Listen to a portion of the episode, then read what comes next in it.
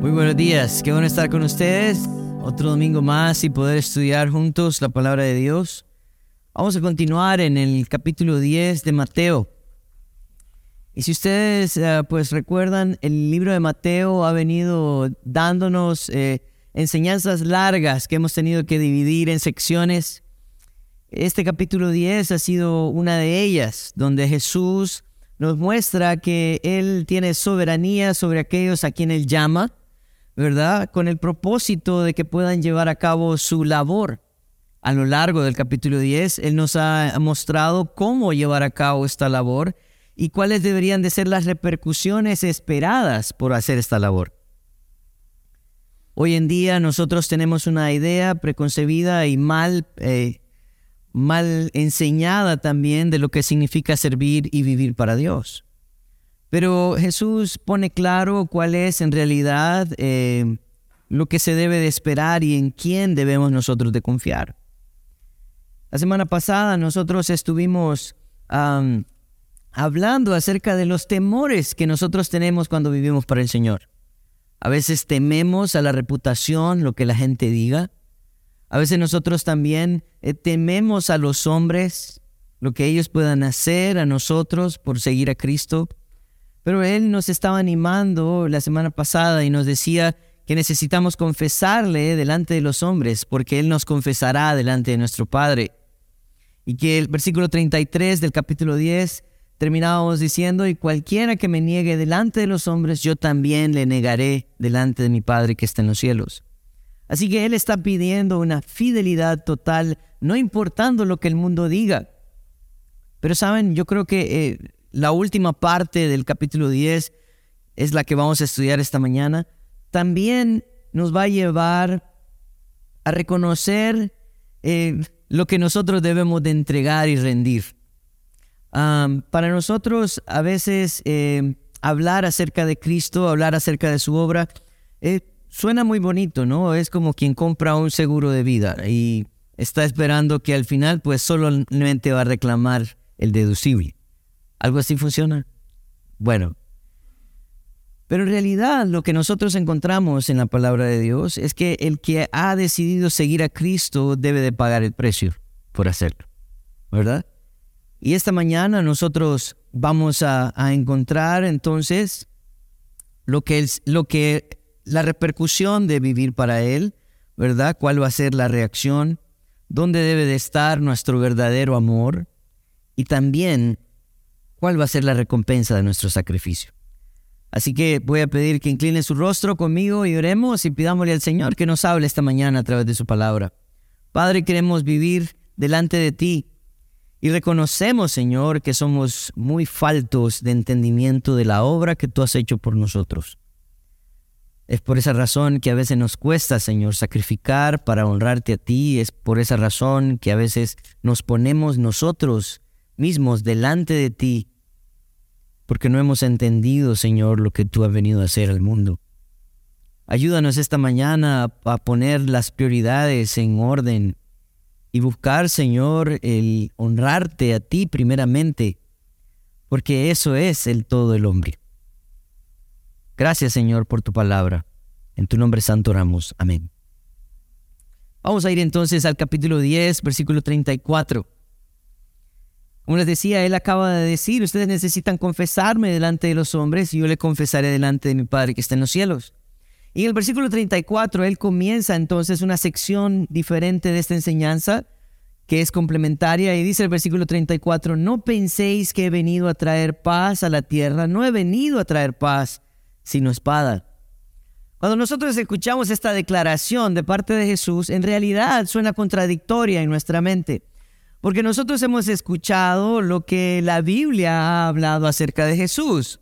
Por ejemplo, cuando eh, el nacimiento de Jesús fue anunciado en Lucas capítulo 2, versículo 14, el ángel dijo a los, a los pastores, Gloria a Dios en las alturas y en la tierra paz, buena voluntad para con, Dios, para con los hombres. También Jesús habló a sus discípulos en Juan 14, 27 y le dijo, la paz os dejo, mi paz os doy, no como el mundo la da. Dice eh, Juan 16, 33, estas cosas os he hablado para que en mí tengáis paz, en el mundo tendréis aflicción, pero confiad, yo he vencido al mundo. Estudiando este texto me he dado cuenta que en realidad nosotros tenemos una idea distinta a lo que Jesús habla acerca de paz. Cuando Él está diciendo entonces en el versículo 34, no penséis que he venido a traer paz a la tierra, no he venido a traer paz sino espada. ¿De qué está hablando? Nosotros debemos de reconocer entonces que la paz que Dios ofrece no es una paz entre los hombres, es una paz entre Dios y los hombres. ¿Me entienden?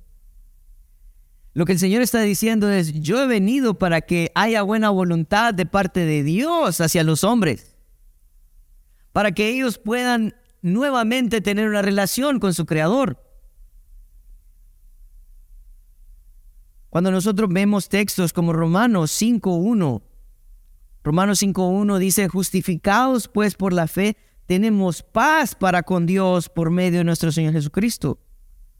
El deseo del Señor era reconciliar al mundo con Dios, no con los hombres. El libro de Colosenses, capítulo 1, versículo 20, dice, y por medio de él reconciliar consigo todas las cosas, hablando de Jesucristo. Así que las que están en la tierra, perdón, como las que están en los cielos, haciendo la paz mediante la sangre de su cruz. El propósito de Cristo al morir en la cruz del Calvario era que nosotros pudiéramos tener entrada al Padre. Porque lo único que había entre el Padre y nosotros es enemistad. Lo único que hay entre Dios y el hombre es enemistad sin Jesucristo. Cuando Jesús entonces hace esta declaración del versículo 34, les está diciendo, por favor no piensen que mi mensaje va a ser aceptado delante de los hombres para que todos nos abracemos, ¿verdad? No, no, no. Este mensaje en realidad va a traer división. La primera razón por la cual este mensaje iba a traer división es por el concepto que el pueblo de Israel tenía acerca de su Salvador, de su Mesías. Yo quiero que, yo quiero que vayan conmigo a Salmos, capítulo 72. En Salmos, capítulo 72, el salmista habla de la profecía mesiánica del rey que iba a venir. Miren lo que dice, versículo 3, dice, los montes llevarán paz al pueblo y los collados justicia. Versículo 4, juzgará a los afligidos del pueblo, salvará a los hijos del menesteroso y aplastará al opresor. Te temerán mientras dure el sol y la luna de generación en generación. Descenderá como la lluvia sobre la hierba cortada, como el rocío que destila sobre la tierra. Versículo 7. Florecerá en sus días justicia y muchedumbre de paz hasta que no haya luna. Mira lo que dice el versículo 8 y 9. Dominará de mar a mar y desde el río hasta los confines de la tierra. Ante él se postrarán los moradores del desierto y sus enemigos lamerán el polvo. La idea que el pueblo de Israel tenía del Mesías era la idea de un rey que iba a venir a libertarlos de la opresión de Roma, la opresión social, ¿verdad? La opresión física, y les iba a dar la tierra y les iba a dar todo lo que ellos habían anhelado y esperado y que sus enemigos, este es el versículo que a mí me llama la atención, el versículo 9, y que sus enemigos lamerían el polvo. ¡Wow! ¡Qué rey, ¿no? Y saben, algo que nosotros pasamos por alto en estos versículos son las palabras que se repiten. Se repite la palabra justicia, misericordia, paz. No puede haber paz sin que haya justicia y verdad. No puede haber. Pero a nosotros no nos importa la justicia y la verdad. Queremos paz. Así que la paz del hombre no es algo externo, es algo interno. Y esto era lo que venía a dar el Señor. Pero el pueblo estaba pensando siempre secularmente eh, materialmente, físicamente, socialmente, políticamente, pero no estaba pensando espiritualmente. Isaías 52, 7, esta era una promesa también del profeta Isaías, dice, cuán hermosos son los sobre los montes los pies de los que alegres, traen alegres, perdón, nuevas, del que anuncia la paz, del que trae nuevas del bien, del que publica salvación, del que dice a Sión, tu Dios reina. Ellos esperaban un Dios que reinara y que les salvara y que les diera paz. Pero ¿de qué tipo de salvación está hablando Isaías? Una salvación que tenía que ver con la ira de un Dios hacia un pueblo incrédulo. El, ser salvos de la ira involucraba entonces a un Mesías, involucraba a Jesucristo. Esa era la obra de Jesucristo, venir a poner en paz al hombre con Dios, no entre los hombres. Yo creo que nosotros entonces cuando vemos este versículo 34 debemos de entender algo.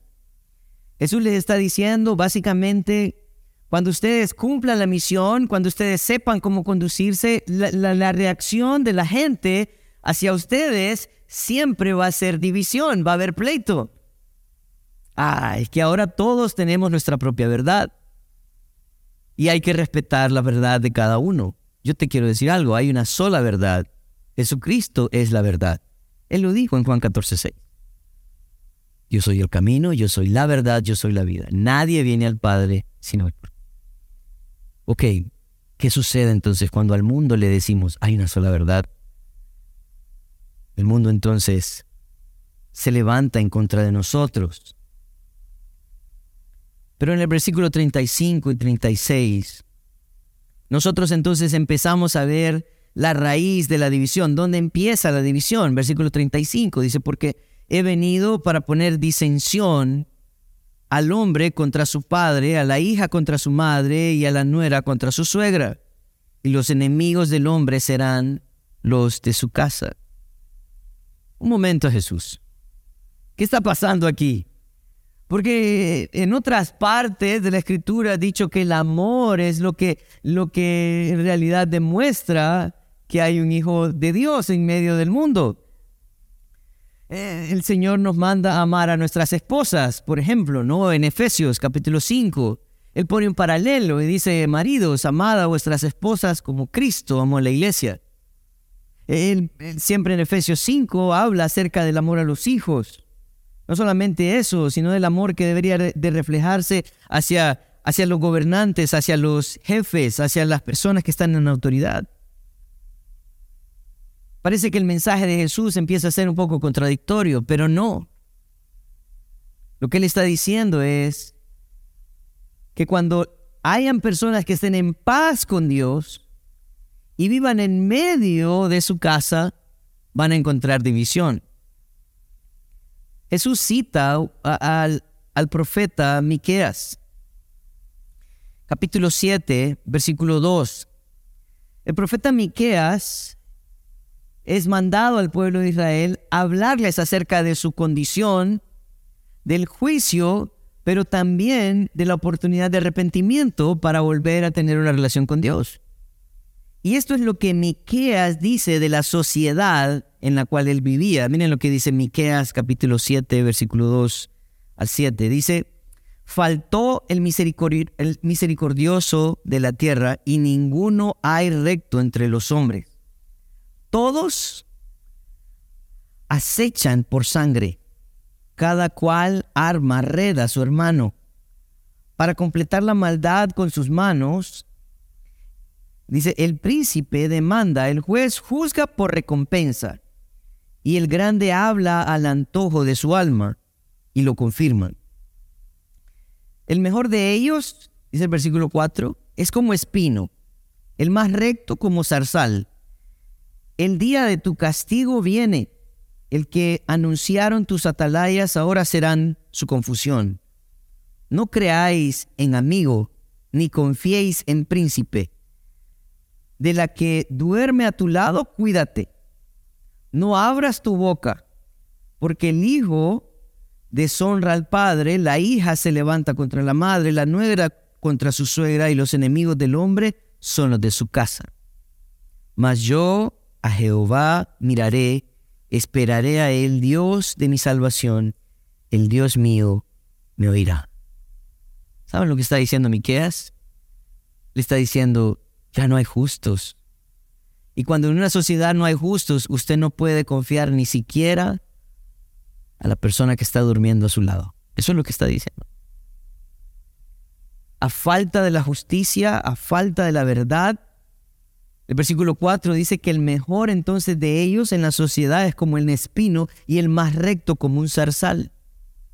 ¿Ha visto usted un zarzal? Él está diciendo el problema de la división en nuestra casa es que no hay justicia y no hay verdad. El problema de la división que hay entre el padre, la madre, el hijo, el padre, la nuera, la suegra, es que no hay justicia, no hay verdad. Y esto, hermanos, es importante para nosotros. Porque en el versículo 36 él dice, y los enemigos del hombre serán los de su casa. Ahí empieza la división. Y piénselo por un momento. Cuando usted tiene una esposa que no es creyente o un esposo que no es creyente, ¿qué es lo que critican? ¿Y qué, qué vas a hacer tanto esa iglesia? ¿Qué ahora estudio? ¿Qué grupo casa? ¿Qué es eso? ¿Y la casa? Ah, ¿y la comida? ¿Verdad? Escuchaba una historia de, una muchacha que mm, ella decía que cuando, cuando ella empezó a asistir a la iglesia y empezó a dedicar tiempo al, Señor, entonces sus papás empezaron a, a sentirse ofendidos y a reclamarle. Pasas demasiado tiempo ahí. Haces demasiado de eso. Te estás quedando loca. ¿Qué pasa? Y ella hablando con su pastor le decía, lo interesante de esto, pastor, le decía, es que si fuera prostituta, drogadicta, alcohólica, ellos andarían buscando dónde meterme para que me ayuden. Pero no soy nada de eso, pero me quieren sacar de donde yo he encontrado salvación. Es interesante. Porque nosotros lo que encontramos entonces es que la división comienza en la casa. Cuando tus hijos entonces están ahí y necesitas disciplinarlos, orientarlos, pero no lo haces por amor a ellos, les estás mostrando en realidad un odio directo. Versículo 37 Dice, el que ama padre o madre más que a mí, no es digno de mí. El que ama a hijo o hija más que a mí, no es digno de mí. Nuevamente Jesús empieza a tocar terrenos peligrosos para nosotros. ¿Por qué? Porque como les decía antes, ¿está Jesús enseñando que no debemos amar a nuestra familia? Y contradecir de pronto enseñanzas que Él nos da más adelante. No. Lo que Él está diciendo, el que ama padre o madre más que a mí. O sea, Él está diciendo, ámennos, pero no más que a mí. Nosotros decimos, bueno Señor, pero ¿cómo funciona esto? Yo les voy a explicar cómo funciona. La única manera en que usted puede amar a su esposa de una manera perfecta es teniendo a Dios en el primer lugar. La única manera en que usted puede educar a sus hijos de la manera perfecta, escuche la palabra grande, perfecta, es teniendo a Dios en primer lugar. Cuando usted cree que la enseñanza de la palabra de Dios no es útil para este tiempo o para su familia, entonces usted está guiando a su familia conforme a sus pensamientos y conforme a sus caminos. Yo le quiero preguntar, ¿a dónde lo han llevado? ¿A dónde lo han llevado? Piénselo. A veces nosotros decimos, no, Nuestros hijos lo que ocupan es una buena educación, necesitan eh, que se les provea de todo, que, que no le falte nada. Yo quiero decirte algo. Tus hijos necesitan instrucción. tus hijos necesitan a Cristo. Porque en el momento, en el momento que ellos reconozcan a Cristo como el centro y el propósito de sus vidas, ellos van a honrar a sus padres ellos también van a honrar las autoridades. Saben que hay personas que tienen que encontrar dirección en la calle porque en su casa no la tienen. Los únicos que les dicen qué hacer a veces son los policías, porque sus padres no les enseñan a ser respetuosos. Hay esposos y esposas que no guían y orientan a Cristo, a sus cónyuges, por temor a ellos, pensando que si le hablo en verdad o le hablo de una manera correcta, me va a abandonar, me va a dejar. Yo quiero decirte algo, 1 Corintios 7 dice que el creyente está en su casa para santificar al incrédulo. ¿Sabes qué significa eso? Que el creyente en su casa está para apartar a los suyos del pecado. Pero en nuestra casa dejamos que hagan lo que quieran. Y después le pedimos al Señor, ayúdanos. Señor, El Señor quiere que nuestro amor, nuestra devoción esté puesta en Él. Yo creo que nosotros cuando amamos más las cosas de este mundo, no creo, estoy seguro, deshonramos al Señor. Cuando amamos más las cosas de este mundo, entonces nosotros también sufrimos. En el libro de Deuteronomios, en el capítulo 30, en el versículo 5, en adelante. Dios da una promesa, Deuteronomios capítulo 30, versículo 5, al pueblo. Una promesa que tenía dos partes importantes. Y miren lo que dice, Deuteronomio 5, 35. Y te hará volver Jehová tu Dios a la tierra que heredaron tus padres, y te será tuya, y te harán bien, y te multiplicaré más que a tus padres Dice el versículo 6, dice, y circuncidará Jehová tu Dios tu corazón y el corazón de tu descendencia para que ames a Jehová tu Dios con todo tu corazón y con toda tu alma. Y miren lo que termina diciendo, a fin de que vivas. Él está diciendo, yo te voy a dar la tierra, pero me necesitas a mí para poder disfrutar la tierra. O sea que honestamente lo que el Señor nos está diciendo, el amor verdadero que nosotros podemos brindar a las personas radica en primeramente cómo amo a Dios. No puedo amar de manera perfecta si no estoy amando a Dios. Primero, por sobre todas las cosas. Pero cuando yo pongo a mi familia por enfrente de Dios, me convierto en un idólatra. No, la familia, todo tiene que ir alrededor del niño, ¿no? Que no, no le digan, no le griten, no va a traumar. No lo discipline, pobrecito, ¿verdad?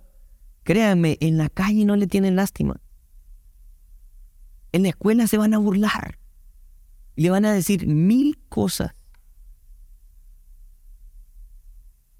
Forme un carácter en sus hijos, en su familia, de acuerdo al diseño de la palabra de Dios. Marcos 12:30, Jesús decía estas palabras, dice, amarás al Señor tu Dios con todo tu corazón y con toda tu alma y con toda tu mente y con todas tus fuerzas. Este es el principal mandamiento. El problema nuestro, hermanos, es que hemos puesto a nuestra familia primero, a nuestro trabajo primero, a nuestras posesiones primero, y hemos hecho a un lado al Señor.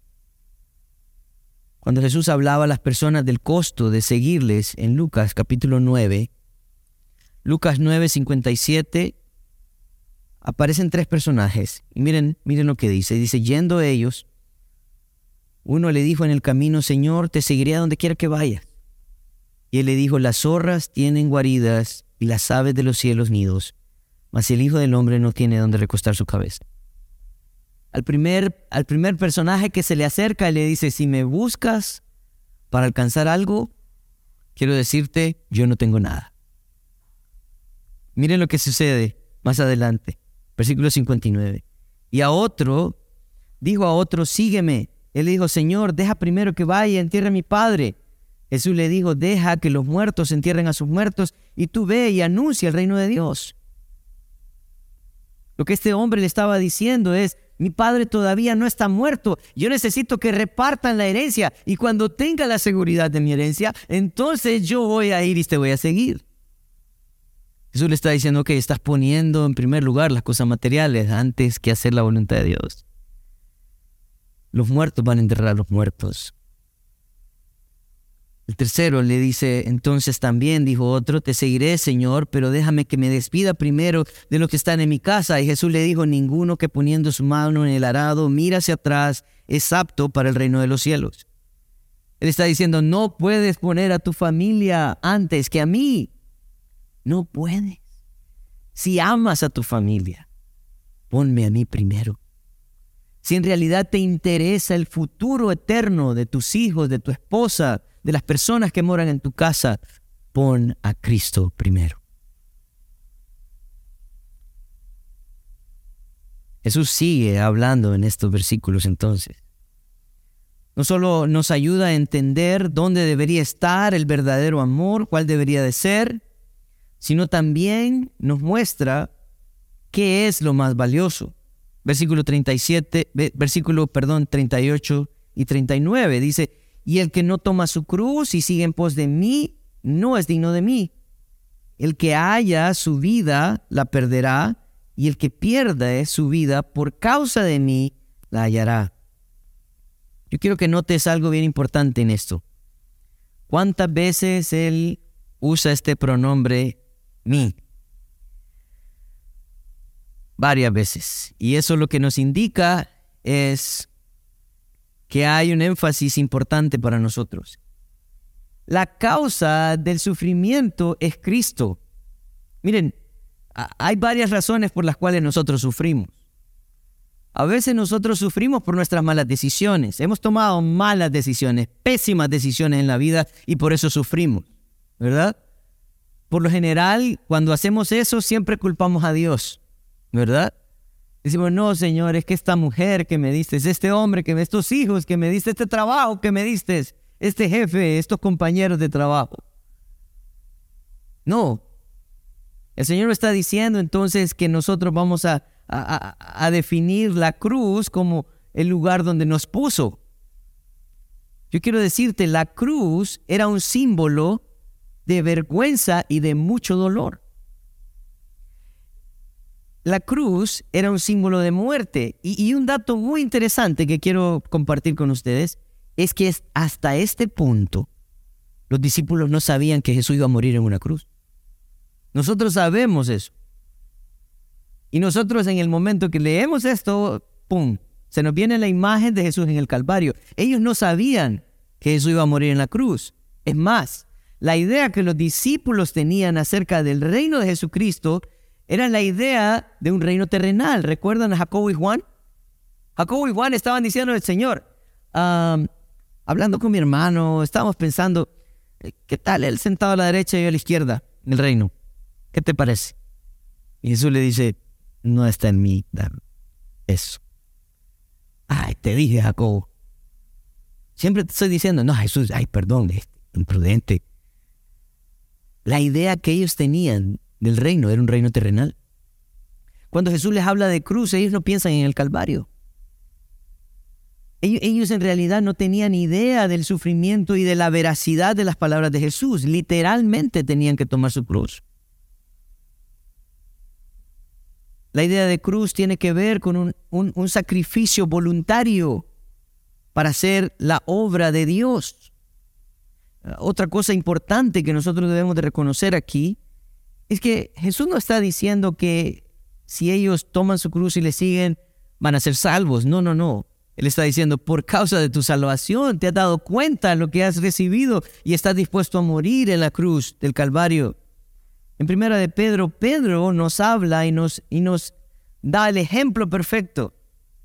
Primera de Pedro 2, versículo 21 en adelante, dice, pues para esto fuisteis llamados porque también Cristo padeció por nosotros, dejándonos ejemplo para que sigáis sus pisadas.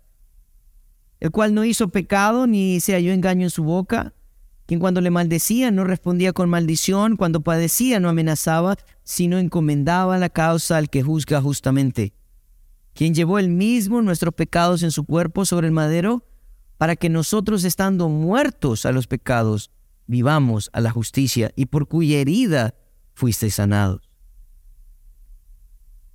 Pedro lo que está diciendo básicamente es, ustedes ya vieron el ejemplo de Jesús. Ahora nosotros ya hemos visto el ejemplo de Jesús. La pregunta para nosotros importante es, ¿estás dispuesto a tomar tu cruz?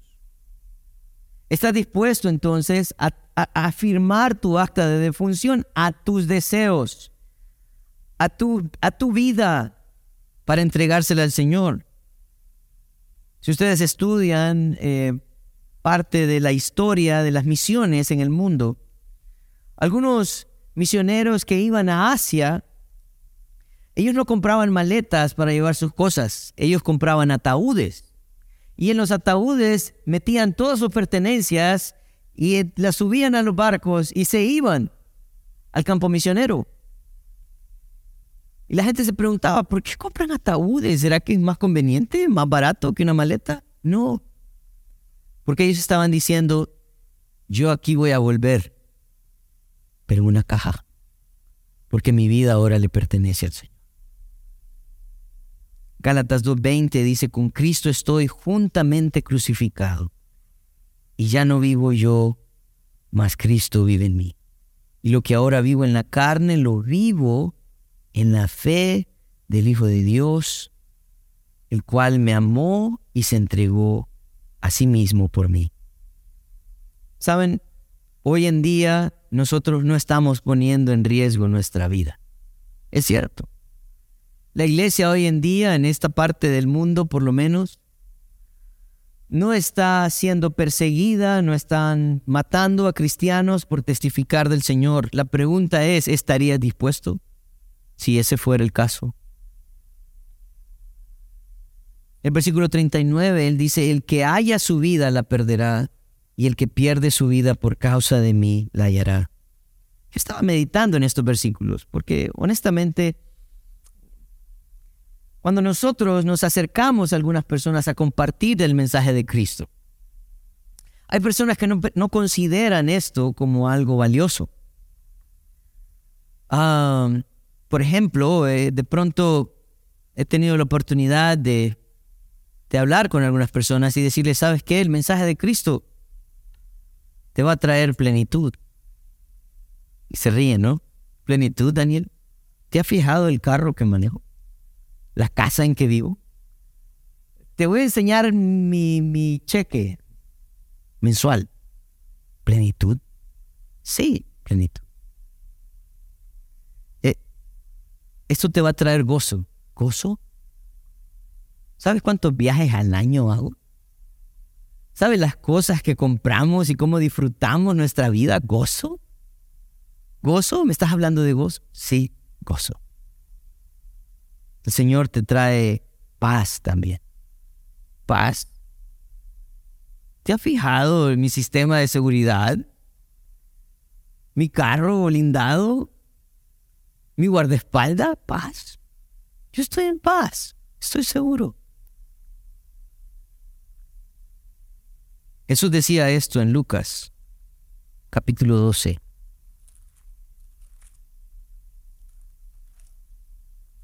Versículo 15 al 21. Dice, y él les dijo, mirad y guardaos de toda avaricia porque la vida del hombre no consiste en la abundancia de los bienes que posee. Guárdense de la avaricia, porque la vida del hombre no se trata de los bienes que posee. Yo quiero preguntarles, ¿en realidad hay paz? ¿Hay gozo, hay plenitud en las cosas que este mundo ofrece? ¿No son a veces tu peor maldición? ¿No es el tener todo a veces lo más triste que te ha sucedido en la vida? El rey Salomón fue uno de los reyes, bueno, fue el rey más rico que la historia ha podido documentar.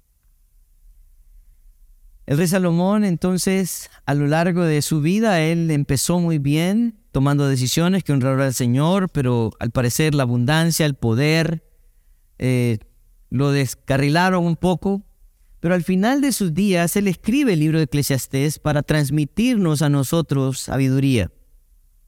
En el capítulo 1 de Eclesiastés, el rey Salomón habla de todas aquellas cosas que él ha disfrutado en la vida. Y es una lista larga, si quiere búsquela. Pero al final él termina diciendo, vanidad de vanidades, todo es vanidad. Y esta es una palabra que él repite a lo largo de su libro. Y al final de su libro, él anima y dice, vanidad de vanidades, todo es vanidad. Este es el fin del hombre. Crea en Cristo y haga su voluntad, que crea en Dios y haga su voluntad. Obedezca sus mandamientos. No hay nada en este mundo, hermanos, que nos pueda dar una vida plena. Solo Cristo. Así que el que crea que ha hallado su vida en este mundo, lo único que refleja es que la acaba de perder. Versículo 40 al 42, entonces él termina hablándonos acerca de la recompensa que tienen aquellos que han decidido eh, eh, em, empezar este caminar con él, que reconocen que van a tener división en su casa, que sin duda van a tener que entregar su vida, pero la recompensa es esta. Miren lo que dice el versículo 40 al 42, dice, el que a vosotros recibe, a mí me recibe, y el que me recibe a mí, recibe al que me envió. El que recibe a un profeta, por cuanto es profeta, recompensa de profeta recibirá. Y el que recibe a un justo, por cuanto es justo, recompensa de justo recibirá. En primer lugar, en el versículo 40, Él nos está recordando que la aceptación de un discípulo es la aceptación a Jesús. Cuando Él hablaba en el versículo 14, siempre del 10, Él les decía lo siguiente, si alguno no os recibiere ni oyere vuestras palabras, salid de aquella casa o ciudad y sacudid el polvo de vuestros pies. A veces nosotros estamos tratando de convencer a las personas, pero ellos no quieren ser convencidos. A veces nosotros estamos insistiendo a las personas, pero ellos simplemente no quieren escucharnos. Él está diciendo, ¿saben? No los están rechazando a ustedes, están rechazándome a mí.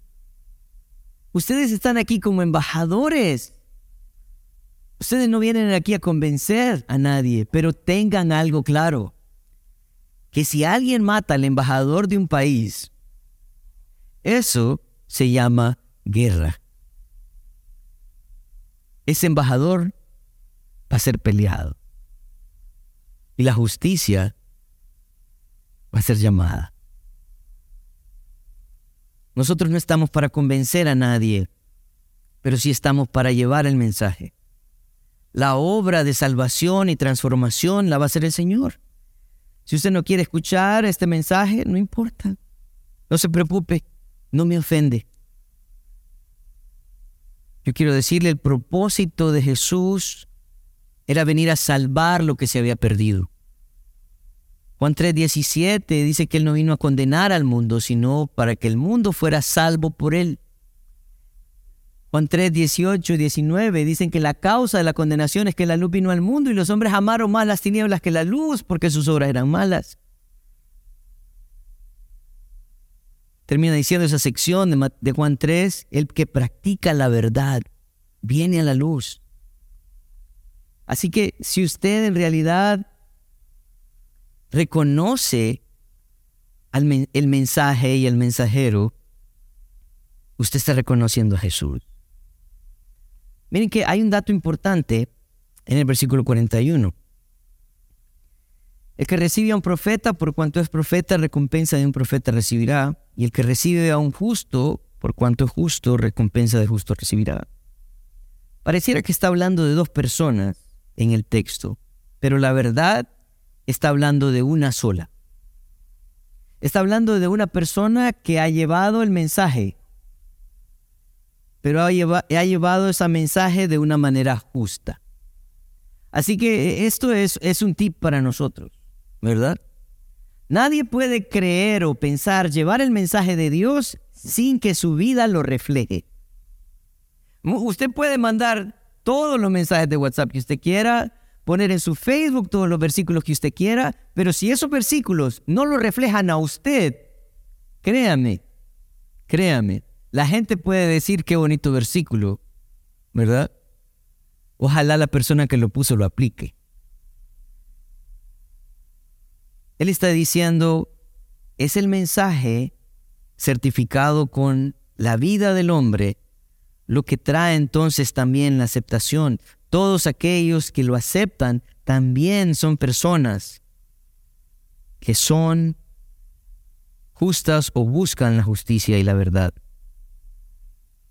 El versículo 42 él termina diciendo algo importante. Dice, cualquiera que dé a uno de estos pequeñitos un vaso de agua fría solamente, por cuanto es discípulo, de cierto digo, que no perderá su recompensa.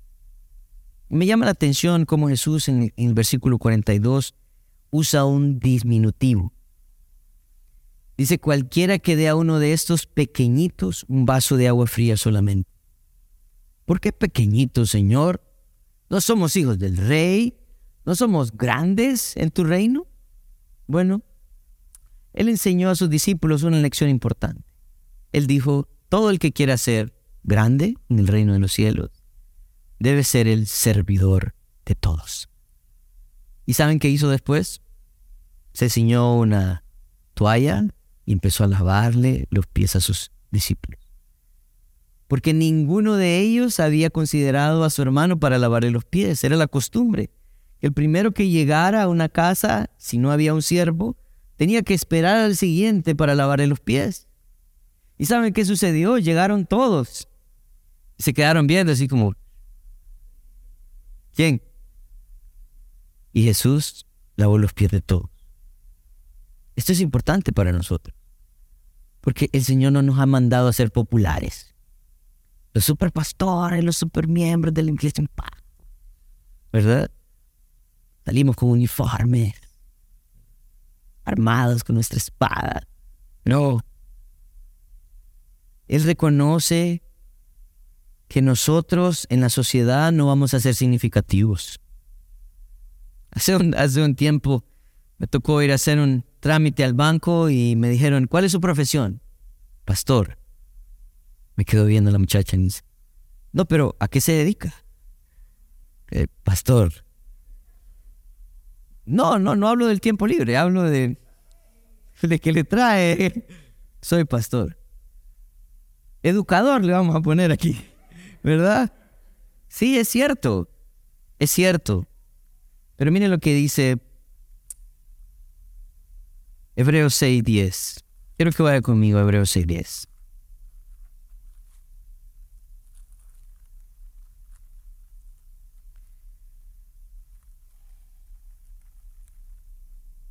Miren lo que dice. Porque Dios no es injusto para olvidar vuestra obra y el trabajo de amor que habéis mostrado hacia su nombre, habiendo servido a los santos y sirviéndoles aún. Primera de Corintios 15, 58 dice, Así que hermanos míos, amados, estad firmes y constantes, creciendo en la obra del Señor siempre, sabiendo que vuestro trabajo en el Señor no es en vano.